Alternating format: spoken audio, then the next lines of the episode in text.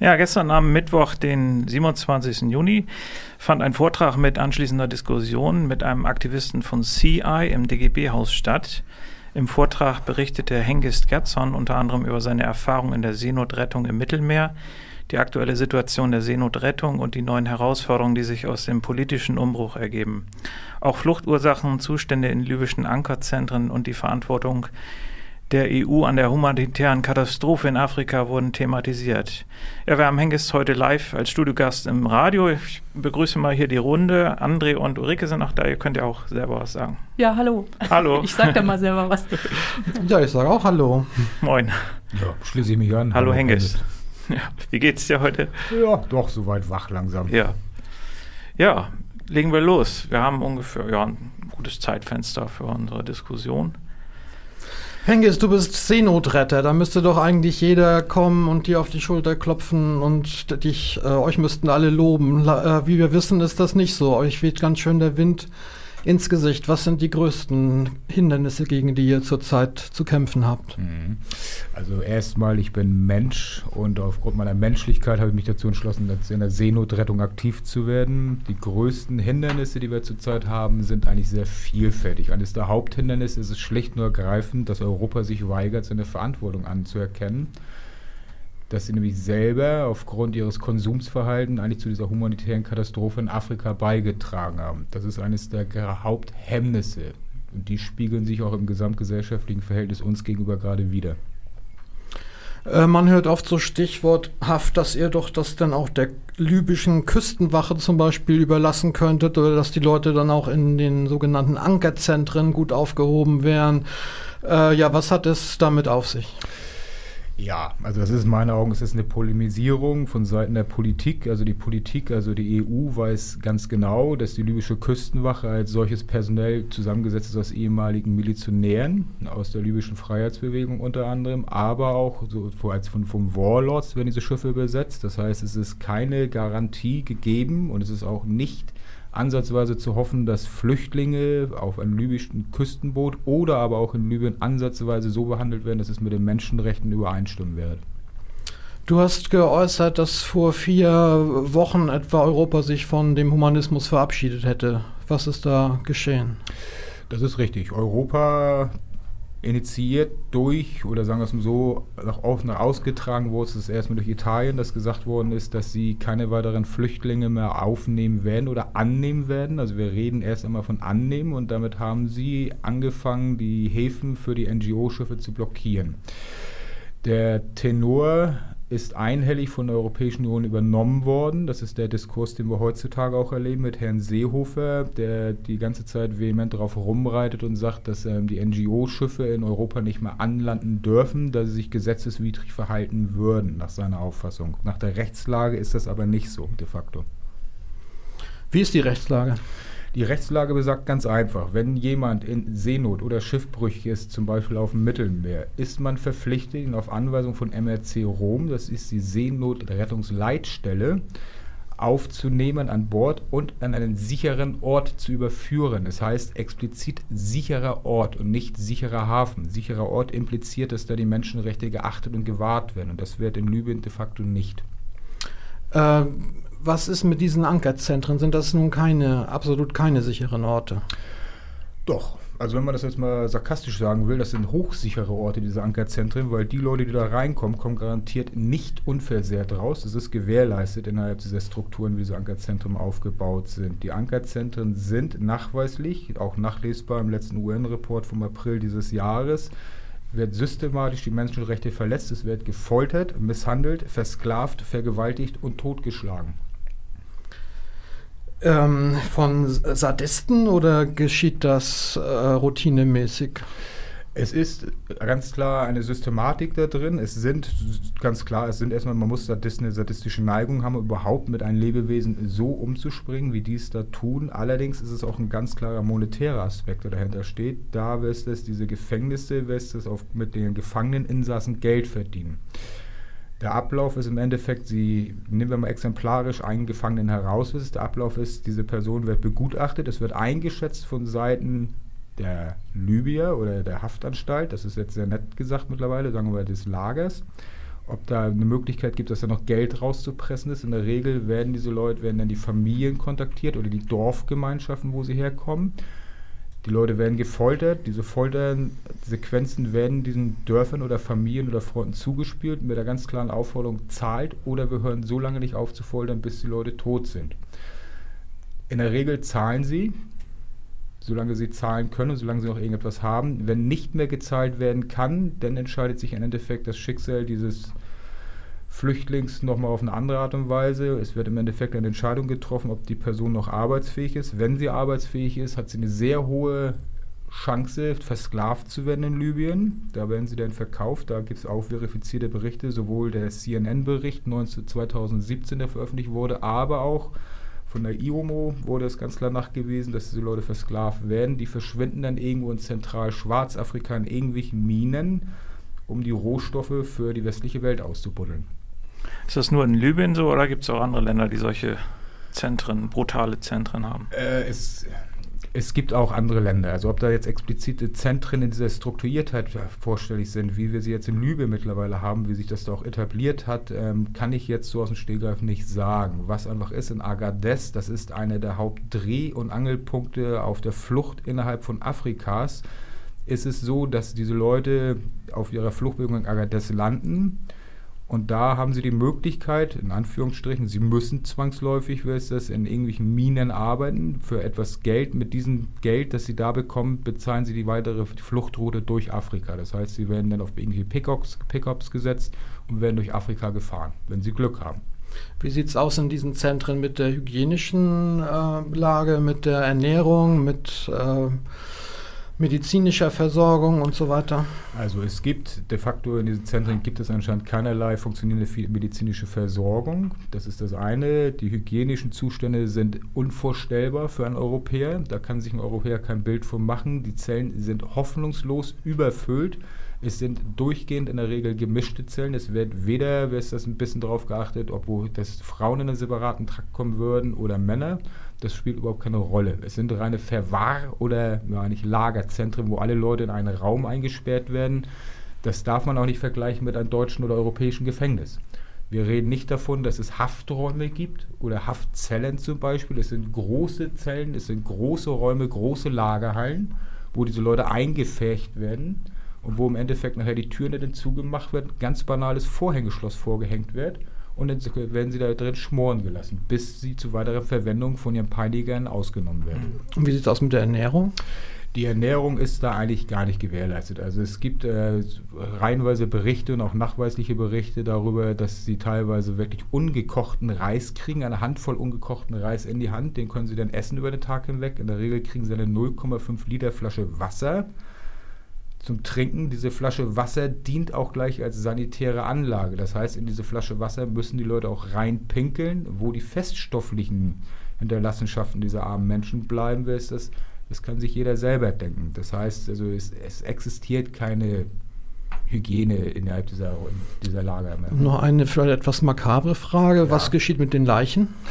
Die Leichen werden, es werden reihenweise Leichen, was es in und um Trübölis auf den Müllhallen oder an den Straßen gefunden am nächsten Morgen. Sie entsorgen sie nachts mittels, mittels LKWs und die werden einfach auf die Straße geworfen. Und diese ja, Ankerzentren, die werden äh, allen Ernstes von Europa als Lösung angesehen? Sie werden nicht nur von Europa derzeit als Lösung angesehen. Sie werden de facto auch von Europa finanziert. Das ist eine Mehrfachfinanzierung, die da stattfindet. Das heißt, Europa finanziert diese Ankerzentren. Europa finanziert auch die libysche Küstenwache. Also nur noch mal zur Erinnerung für die Zuhörerschaft.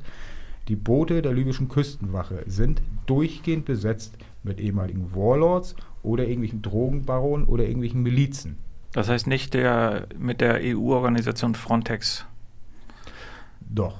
Also diese Boote haben mhm. mit Frontex nichts zu tun. Diese Boote äh, laufen unter dem Namen libysche Küstenwache, unterliegen damit auch dem Status des, Libysch, des libyschen Hoheitsgewässers. De facto, und das muss man einfach wissen, Libyen ist kein Staat, so wie wir oder eine Nation wir uns vorstellen. Es mhm. ist ein komplett zersplittertes Land, wo reihenweise unterschiedliche kleinsten Milizen das Sagen haben. Und der, der da die größte Waffe hat, der hat auch die größten Chancen, ein Boot zu kriegen oder halt ein Lager aufzumachen. Nun ist ja von Schwarzafrika bis Libyen auch ein gutes Stück äh, Weg. Was geschieht da? Ja, also man kann davon ausgehen, wenn wir jetzt nur von Agadez ausgehen, den sogenannten Dreh- und Angelpunkt innerhalb der Sahel-Zone, ist haben sie gut und gern noch zweieinhalb bis 3.000 Kilometer, je nachdem, welche Fluchtroute sie nehmen. Gehen wir mal davon aus, dass sie die Minenarbeit in Mali überlebt haben und auf einem Pickup landen. Dann werden sie in der Regel mit den Pickups, da wird ein bisschen Fahrer, da sind, der Pickup wird bis oben hin überladen mit Menschen, dann fahren sie los und es ist leider nicht unüblich, dass diese Pickups, ähm, da sie so in einem katastrophalen Zustand sind, irgendwo in der Wüste liegen bleiben. Der Fahrer wird in der Regel abgeholt, die haben Funkkontakt zu ihren Mittelsmännern, der wird abgeholt und die anderen Leute werden in der Wüste stehen gelassen. Derzeit sind die Vermutungen, dass auf dem Landweg durch Afrika mindestens genauso viele Leute sterben wie derzeit im Mittelmeer. Ja, nun hört man ja immer, wir können nicht die Probleme der ganzen Welt äh, lösen. Du sagst aber, dass Europa maßgeblich schuld ist an den äh, Zuständen in Afrika, dass die Leute dort einfach nicht bleiben können.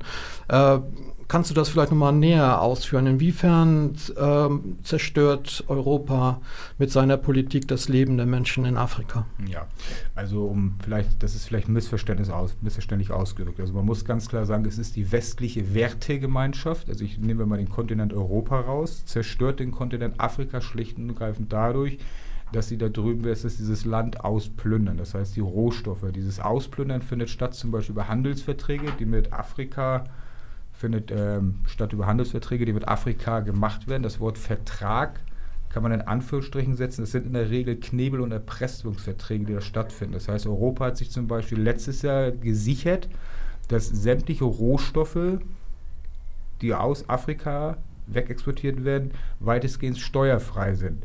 Hätten die afrikanischen Staaten sich nicht auf diesen Deal eingelassen, hätte Europa schlicht und ergreifend die Ausfuhr von Blumen, so banal das klingt, von Blumen so stark besteuert, dass sie komplette Landstriche im Endeffekt damit wäre es lahmgelegt hätten und noch mehr Fluchtbewegungen in Afrika in Gang gesetzt hätten. Warum sind die Menschen hier darüber, über diese Zustände so schlecht aufgeklärt? Versagen da die Medien, die westlichen Medien komplett? Nein, da versagen die westlichen Medien, ähm, versagen sicherlich auch einen Teil, aber, und da sage ich ganz einfach, und da nehme ich die europäische oder auch die Weltbevölkerung ganz einfach selber in Haft, es sind in der Regel mündige Bürger, wir haben heute wunderbare Kommunikations- und Informationsmittel, jeder hat Zugang auf diese Informationen, die ich habe. Es ist meines Erachtens eine gewisse Interessenslosigkeit da. Es ist, ich glaube, die Leute sind auch manchmal einfach satt. Sie wollen das einfach nicht mehr hören und sie weigern sich auch wahrscheinlich wirklich anzuerkennen, dass sie mit ihrem Kaufverhalten massiv dazu beitragen, dass diese Verhältnisse in Afrika herrschen derzeit.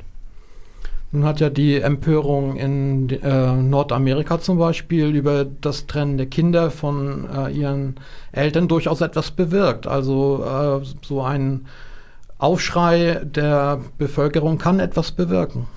Ja, das ist richtig. Also wie das jetzt zustande kommt, weiß ich nicht. In der Materie stecke ich nicht drin. Also diesen Aufschrei vermisse ich eigentlich jetzt schon mittlerweile seit fast drei Jahren in Europa, dass die europäische Bevölkerung endlich mal aufschreit und sagt, es kann einfach nicht sein, dass diese Menschen im Mittelmeer trinken. Und etwas, was mich selber maßlos wütend macht, ist, dass die Europäische Union nicht in der Lage ist zu sagen, okay, wir sind uns zurzeit nicht einig, wie wir mit diesen Flüchtlingen umgehen sollen. Und solange wir es nicht wissen, retten wir sie und bringen sie erstmal nach Europa. Europa hat sich anscheinend dazu entschieden zu sagen, wir sind uns nicht einig, wir wissen nicht, wie wir damit umgehen sollen und solange wir uns nicht einig sind, lassen wir die Leute stumpf im Mittelmeer ertrinken. Und das ist nach meiner Auffassung, ist das schlicht und ergreifend Totschlag durch unterlassene Hilfeleistung, die da stattfindet. Du hast gesagt, dass dir auch ganz viel äh, Hass über die sozialen Medien entgegenschlägt. Also die mhm. Kommentare, die ihr da auf dem Schiff lesen müsst bei äh, Facebook oder so, die sind zum Teil unerträglich.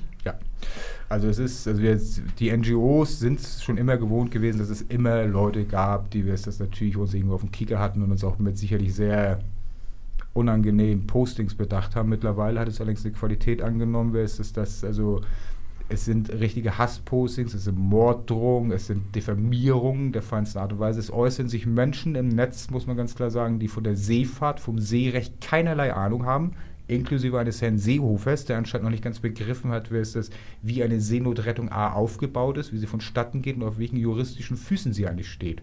Das heißt, wir haben eine ganze Reihe gänzlich unqualifizierter Personen, die einerseits das Bedürfnis haben, da irgendwie jetzt den Senf zuzugeben. Und dann haben wir auch noch eine ganze Reihe Personen, die ganz gezielt desinformieren. Das sind natürlich Parteien wie die AfD, die so gewisse Sätze formuliert und die auch immer wieder prognostiziert oder sagt, dass die Leute bitte nach Libyen zurücküberführt werden sollen. Da wäre es sicher, da wäre ein sicherer Hafen. Anhand so einer Aussage kann man schon sehen, dass die AfD keinerlei Ahnung vom Seerecht hat. Es ist nachlesbar, es sind wenige Absätze. Selbst ein Mensch aus der AfD sollte in der Lage sein, 100 Wörter ineinander zu lesen und zu verstehen. Es steht nicht sicherer Hafen, es steht sicherer Ort. Und der ist in Libyen nicht gegeben. Übrigens auch nicht in Marokko. Hm. Also Druck von allen Seiten. Äh, wie sieht es aus? Ihr werdet jetzt kriminalisiert als Schlepperbande.